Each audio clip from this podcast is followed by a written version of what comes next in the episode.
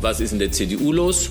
Ähm, wie ist die Zukunft der CDU? Äh, wir befinden uns als CDU, als Christlich-Demokratische Union in äh, der größten Krise unserer Geschichte. Wir leben in äh, nicht nur spannenden, sondern auch aufgewühlten Zeiten. Das Land ist polarisiert. Das eine ist, wir sind wirtschaftlich stark erfolgreich und trotzdem ist in der Gesellschaft so viel Unzufriedenheit, so viel Aggression, so viel Wut, so viel Hass. Es waren große Worte, mit denen Norbert Röttgen, Jens Spahn, Friedrich Merz und Armin Laschet das Rennen um den CDU-Parteivorsitz eröffnet haben. Auf den ersten Blick sieht das Ganze aus wie eine Personalentscheidung. Auf den zweiten wird dann aber klar, es handelt sich hier um eine Richtungsentscheidung für die CDU. Und als Favorit in dieses Rennen geht der nordrhein-westfälische Ministerpräsident Armin Laschet. Warum? Darum geht es heute bei Politik mit Schwung. Ich bin Gregor Schwung.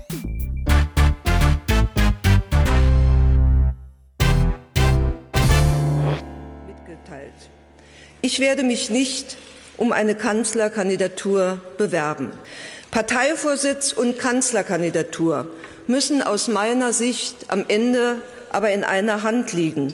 Und deswegen werde ich so lange Parteivorsitzende bleiben, bis die Entscheidung über die Kanzlerkandidatur getroffen ist und dann das Parteiamt in die entsprechende Hände abgeben, wenn dies die Delegierten auf einem Parteitag genauso sehen.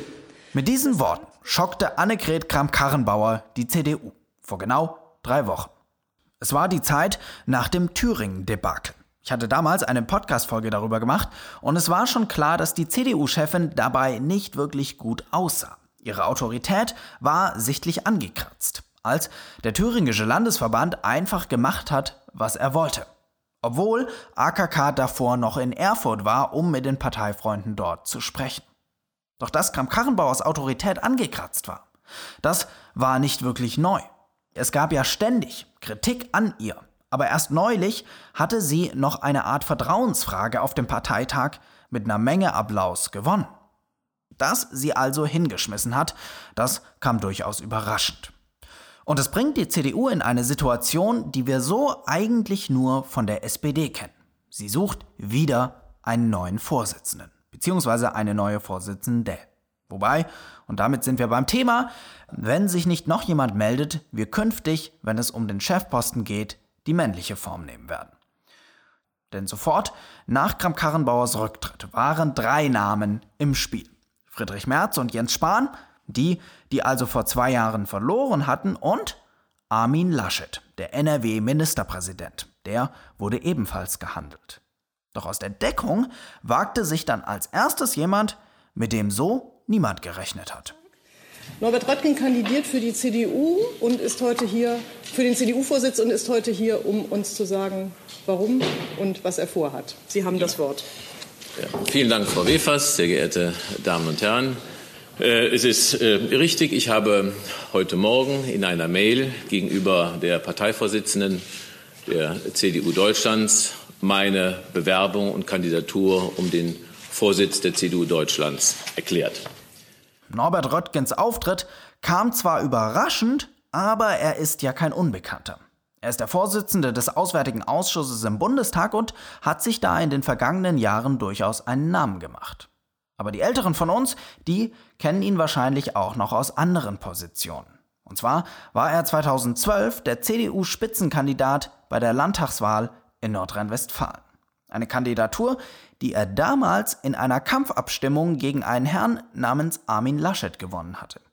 Die Landtagswahl selbst, die hat Norbert Röttgen dann allerdings gründlich versemmelt. Und von seinem Amt als Bundesumweltminister wurde er dann von der Kanzlerin gefeuert. Und seitdem arbeitet er an seinem Comeback. Und mit dem CDU-Vorsitz wäre das natürlich vollendet. Allerdings begründet Röttgen seine Kandidatur ausdrücklich inhaltlich. Und da sind für ihn einige Punkte zentral. Zum Beispiel, dass die CDU die Partei der Mitte sei und das auch so klar machen müsse. Auch wenn er AfD und Linkspartei nicht gleichsetzen wolle, seien beide trotzdem keine Partner für die CDU. Zweitens ist für Röttgen wichtig, auf den Osten zuzugehen. Der werde zu oft von Menschen aus dem Westen, Zitat, belehrt. Dann mahnt Röttgen, dass die Politik Vertrauen zurückgewinnen müsse. Und das erreiche sie nur, indem Politiker bestimmte Fragen mehr thematisieren. Und nicht erst, wenn sie aktuell werden. Als Beispiel, und das war vor zwei Wochen, nennt er die eskalierende Lage im syrischen Idlib, über die in Deutschland zu wenig gesprochen werde, obwohl sie, und das erweist sich bereits heute als akuter denn je, einen neuen Flüchtlingsstrom bedeuten könnte. Das ist ein akutes Geschehen, über das wir kaum sprechen. Wo wird darüber diskutiert? Wann ist darüber begonnen worden zu diskutieren? Wie gehen wir damit um? Dann will Röttgen noch die gesellschaftliche Mitte stärken. Konkret im wirtschaftlichen Sinne durch Entlastung. Und er will das Vertrauen der jüngeren Generation zurückgewinnen. Letzteres funktioniere aber nur auf einem Weg. Wahlentscheidend für die CDU wird sein, dass wir über Zukunftskompetenz verfügen. Und es ist ganz einfach. Ohne ökologische Kompetenz gibt es keine Zukunftskompetenz. Und damit steht Norbert Röttgen auf der liberalen Seite der CDU. Seine Chancen sind aber erstmal gering. Und das hat ein paar handfeste Gründe. Röttgen hat in seiner Partei nämlich wenige Freunde. In Nordrhein-Westfalen zum Beispiel erinnert man sich noch gut an die Niederlage von 2012. Und NRW stellt auf dem Parteitag fast ein Drittel der Delegierten. Wer deren Unterstützung also nicht hat, hat direkt einen Nachteil. Aber Röttgens Schwäche ergibt sich vor allem aus der Stärke der anderen. Die Rede ist von Armin Laschet, Jens Spahn und Friedrich Merz. Über Merz reden wir gleich, aber jetzt erstmal über die, die dem auch am Dienstag schon die Show gestohlen hatten. Noch bevor Merz nämlich seine Kandidatur verkünden konnte, seine Pressekonferenz war auf 11 Uhr angesetzt, meldeten sich um 9.30 Uhr Armin Laschet und Jens Spahn zu Wort. Und Spahn, das hatte man eigentlich vermutet, würde selbst kandidieren wollen. Aber so kam es dann nicht. Zusammenstehen.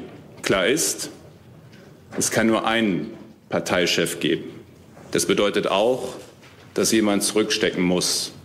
Wenn alle ihre persönlichen Ambitionen absolut stellen, ist Zusammenarbeit und Zusammenhalt schwierig. Ich werde daher nicht für den Vorsitz der CDU kandidieren. Stattdessen unterstütze ich Armin Laschet bei seiner Kandidatur für den Parteivorsitz. Und damit hat Armin Laschet natürlich einen Coup gelandet. Mit Spahn als ausgewiesenen Merkel-Kritiker will er nun auf beiden Seiten der Partei Stimmen sammeln.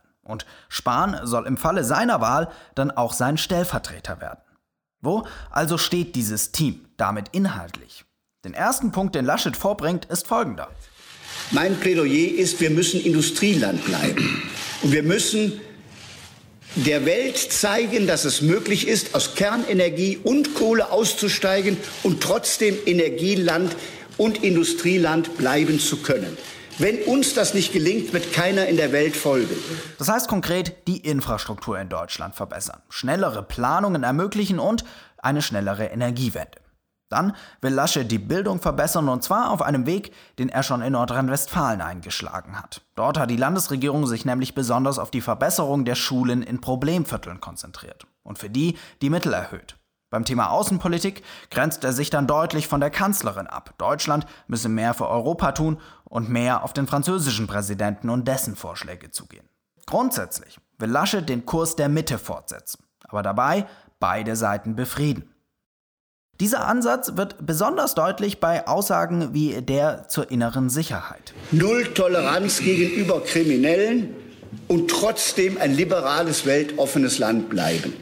Auch im Ton weltoffen und liberal bleiben. Respekt haben vor anderen Religionen und Kulturen. Das ist beides möglich und das versuchen wir. Und auch Jens Spahn brachte das Konzept dieses Teams mit dieser Aussage auf den Punkt.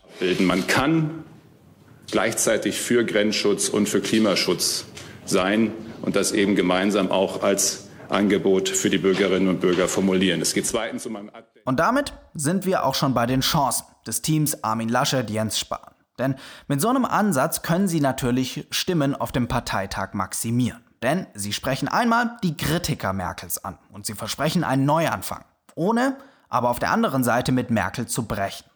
Auch der Ansatz, die Partei durch ein Team einen zu wollen, könnte belohnt werden. Laschet ist zusätzlich dazu der einzige Kandidat, der bereits Wahlen gewonnen hat und Regierungserfahrung besitzt. Und er verpasst natürlich keine Gelegenheit darzustellen, was er in NRW schon alles umgesetzt hat. Und dann hat Laschet natürlich eine strukturelle Stärke. Er hat den Nordrhein-Westfälischen Landesverband, dessen Chef er ja ist, hinter sich. Und wir reden da, wie gesagt, von fast einem Drittel der Delegierten eines Parteitags. Aber auch Niedersachsen hat sich für das Team Laschet-Spahn ausgesprochen, genauso wie der schleswig-holsteinische Ministerpräsident Daniel Günther. Aber trotzdem ist das Rennen noch nicht komplett gelaufen. Denn gleich nach Laschet und Spahn betrat am Dienstag noch jemand anderes die Bühne der Bundespressekonferenz.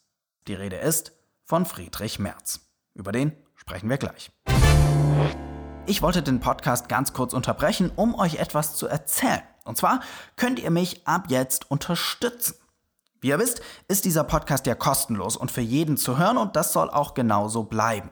Trotzdem habe ich aber natürlich Ausgaben. Equipment, Website, Hosting Provider und so weiter. Und bislang habe ich all das privat finanziert und das war auch vollkommen okay. Aber ich hatte eben deshalb nicht so viele Möglichkeiten, öfter mal aufwendigere Folgen zu produzieren. Zum Beispiel mehr auf Parteitage oder andere Events zu fahren und direkt von dort zu berichten. Aber wenn man sich mal zum Beispiel Folgen anhört, für die ich unterwegs war, wie zum Beispiel die von der Münchner Sicherheitskonferenz, dann merkt man schon, dass die besser sind, weil ich einfach von vor Ort ein viel besseres Verständnis bekommen konnte, was da eigentlich abgeht. Und damit ich in Zukunft mehr davon machen kann, könnt ihr mich jetzt unterstützen. Das geht super easy über die Plattform Steady, eine deutsche Firma, die das dann für mich abwickelt. Den Link dazu findet ihr in der Beschreibung von dieser Folge ganz oben. Ich würde mich freuen, wenn ihr mal da vorbeischaut. Und damit zurück zum Thema. Herzlich willkommen zur zweiten Veranstaltung heute mit dem Titel zur Kandidatur für den CDU-Vorsitz. Und dazu sitzt neben mir Friedrich Merz, früherer Unionsfraktionschef, der jetzt das Wort hat. Bitte, Herr Merz. Ja, Frau Buschow, meine Damen und Herren, zunächst einmal herzlichen Dank, dass Sie in so großer Zahl erneut zu einer Bundespressekonferenz äh, gekommen sind. Und bei dieser Pressekonferenz kündigte er an, eine zweite Chance haben zu wollen. 2018 hatte er ja gegen Annegret Kramp-Karrenbauer knapp verloren gehabt und seitdem versucht, sich im Spiel zu halten. Merz nutzte seinen Auftritt dann, der ja wie gesagt direkt hinter dem von Laschet und Spahn kam, um unmissverständlich klarzumachen, worum es seiner Ansicht nach bei dieser Wahl geht. Und äh, vielleicht äh, darf ich das so sagen, ohne meinem Freund Armin Laschet hier zu nahe zu treten, aber wir haben ab heute die Alternative zwischen Kontinuität und Aufbruch und Erneuerung. Ich stehe für Aufbruch und Erneuerung der CDU.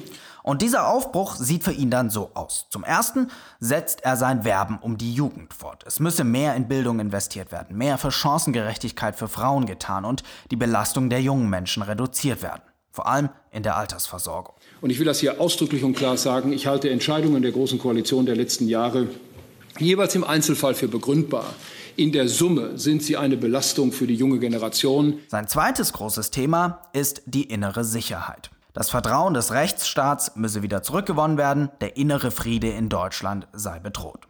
Woran liegt das? Laut Merz an zwei Dingen. Das Problem des Rechtsradikalismus wurde unterschätzt und rechtsfreie Räume geduldet. Die Lösung?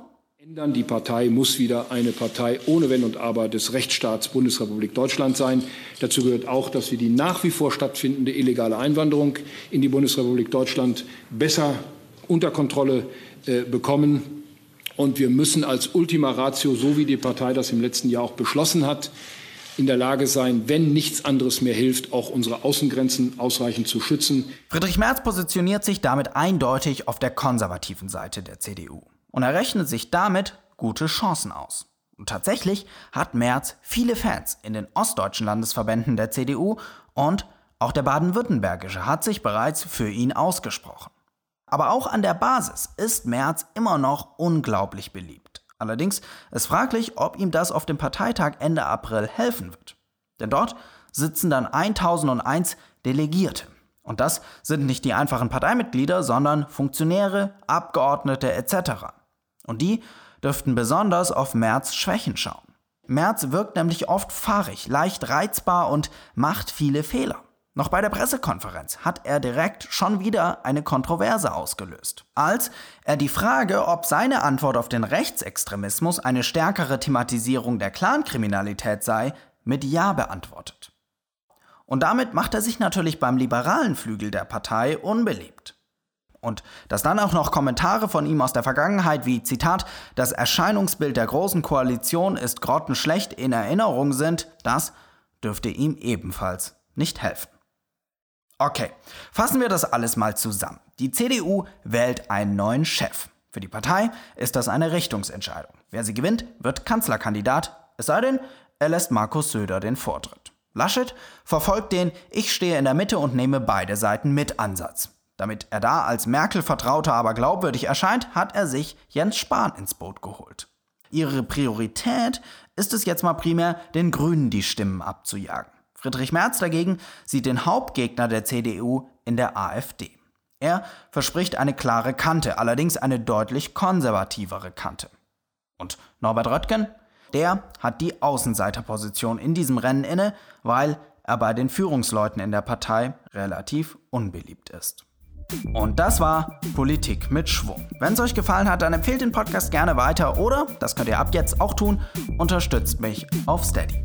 Der Link dazu ist in den Show Notes.